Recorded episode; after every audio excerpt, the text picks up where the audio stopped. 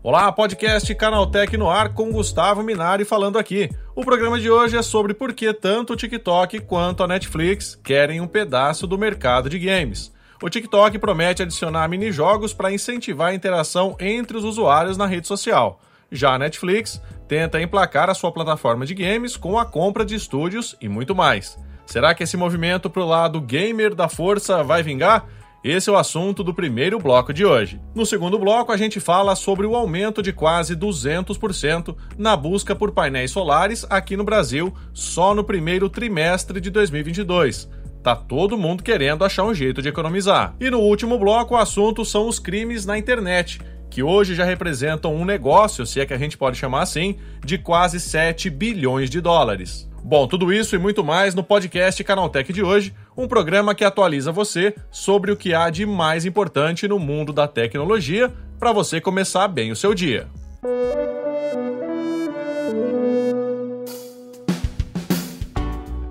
Este é o novo podcast Canaltech, o programa diário que atualiza você sobre as discussões mais relevantes do mundo da tecnologia. De terça a sábado, às 7 da manhã, a gente traz três acontecimentos tecnológicos aprofundados direto para o seu ouvido. Não se esqueça de seguir a gente no seu aplicativo preferido para receber novos episódios em primeiríssima mão. Ah, e aproveita para deixar uma avaliação para a gente por lá. Combinado? Vamos ao primeiro assunto de hoje.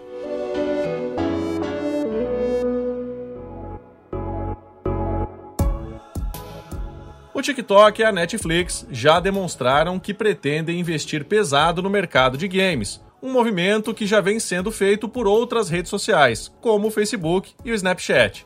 Segundo a agência Reuters, o objetivo da ByteDance, dona do TikTok, é elevar a receita publicitária, já que os games teriam anúncios e outras fontes de arrecadação. Outro objetivo seria adicionar esses minijogos para incentivar a interação entre os usuários na rede social, fazendo com que eles permanecessem mais tempo na plataforma. Desde o ano passado, a Netflix vem testando a inserção de games no seu catálogo, inclusive aqui no Brasil. Como parte do movimento da empresa de entrar no mundo dos games, a Netflix anunciou recentemente a compra do estúdio Night School, que trabalhou na produção do sucesso indie Oxenfree. O vice-presidente da plataforma de streaming já disse que a empresa pretende se aventurar por diferentes áreas, como jogos online, para aumentar a afinidade do público com o conteúdo da plataforma. Na verdade, tanto o TikTok quanto a Netflix querem uma fatia desse mercado cuja receita deve ultrapassar os 200 milhões de dólares em 2022. Esse valor representa um aumento de 5,4% em relação ao ano anterior, um recorde para o setor de games. Com todo esse dinheiro envolvido, o mercado de games se tornou maior que a indústria da música e do cinema juntas. Então, é claro que essas empresas, mesmo fugindo dos seus nichos principais de atuação, querem um pedacinho desse bolo gigantesco que não para de crescer. A gente só precisa ver como será a aceitação do público, tanto da Netflix quanto do TikTok. Então, aguardemos as cenas do próximo capítulo, ou melhor, da próxima fase.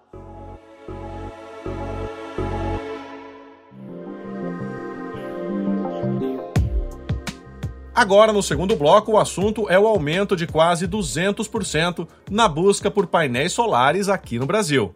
Para ser mais exato, esse acréscimo foi de 193,12% só no primeiro trimestre de 2022. Para ser mais exato, esse acréscimo foi de 193,12% só no primeiro trimestre de 2022, segundo o relatório de importações divulgado pela Logcomics. Aqui no Brasil, o aumento no uso de energia solar aconteceu principalmente por causa do esvaziamento dos reservatórios das hidrelétricas nacionais o que acabou elevando o preço das tarifas de energia elétrica em 2021 e, consequentemente, a procura por outras fontes de eletricidade. Com isso, o valor do nosso quilowatt se tornou um dos mais caros do mundo, levando muita gente a considerar a energia solar como uma alternativa viável para manter tudo funcionando direitinho em casa. Outro motivo que levou ao aumento na procura por painéis solares por aqui foi que o governo zerou o imposto de importação sobre células fotovoltaicas em julho do ano passado. Além disso, outros equipamentos, como bombas e rastreadores solares, usados em sistemas industriais de produção de energia limpa,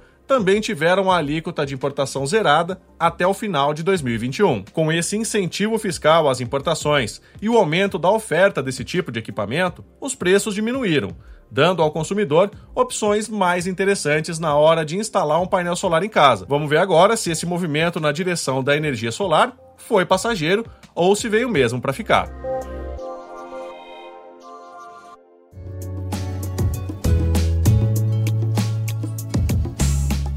Nesse último bloco do programa de hoje, a gente fala sobre os crimes na internet. Para se ter uma ideia do tamanho desse tipo de atividade criminosa, em um ano, o valor movimentado pelos bandidos chegou a quase 7 bilhões de dólares. Um aumento, olha só, de 164%. Essa indústria multibilionária inclui desde hacking e roubo de identidades digitais até fraudes bancárias, malwares e ransomwares. Segundo um estudo divulgado pela Trading Platforms, os fraudadores da internet preferiram o phishing a qualquer outro esquema de fraude em 2021, totalizando o roubo de quase 2 bilhões e meio de dólares no ano passado. Os golpes envolvendo criptomoedas ficaram em segundo lugar na lista de crimes mais populares de 2021 representando a perda de aproximadamente 2 bilhões de dólares. Uma outra pesquisa revela que 78% das empresas brasileiras pagariam resgate se tivessem os dados roubados pela prática do ransomware. O principal motivo seria o impacto causado por esse tipo de ataque, levando à paralisação da empresa.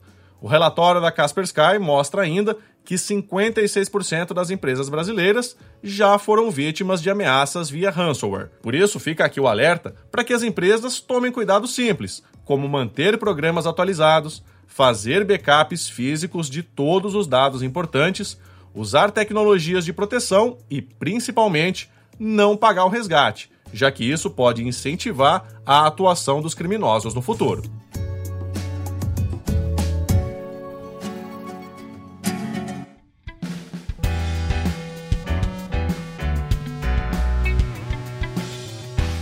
Bom, esses foram os principais assuntos de hoje. Vamos agora para o quadro Aconteceu também. Os Estados Unidos avaliam um pedido para que as doses da vacina contra a varíola sejam liberadas para pacientes e pessoas de alto risco após o surto de casos da varíola dos macacos em vários países.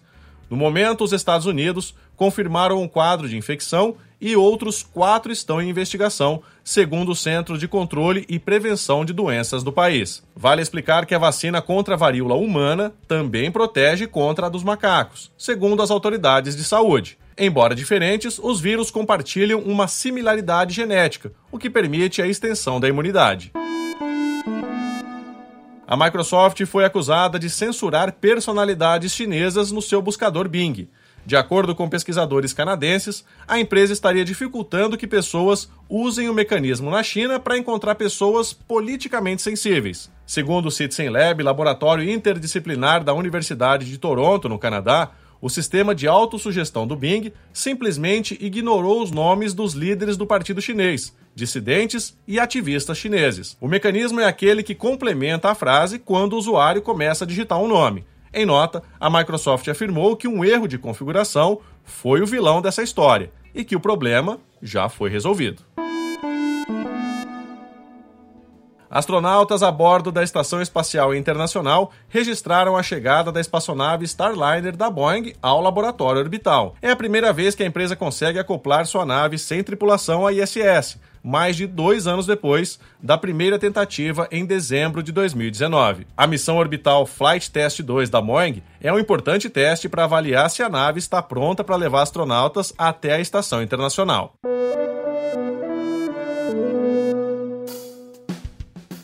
Com essas notícias, nosso podcast Canaltech de hoje vai terminando. Lembre-se de seguir a gente e deixar uma avaliação no seu aplicativo de podcast preferido. É sempre bom lembrar que os dias de publicação do programa mudaram. Agora, de terça a sábado, a gente traz um episódio novinho às 7 da manhã. O episódio de hoje foi roteirizado e apresentado por mim, Gustavo Minari, editado por Yuri Souza, com a coordenação de Patrícia Knipper. O programa também contou com reportagens de William Torres, Fidel Forato e Alveni Lisboa. A revisão de áudio é da Mari Capetinga e a trilha sonora é uma criação do Guilherme Zomer. Agora, nosso programa vai ficando por aqui. A gente volta amanhã com mais notícias do universo da tecnologia para você começar bem o seu dia. Até lá. Tchau, tchau.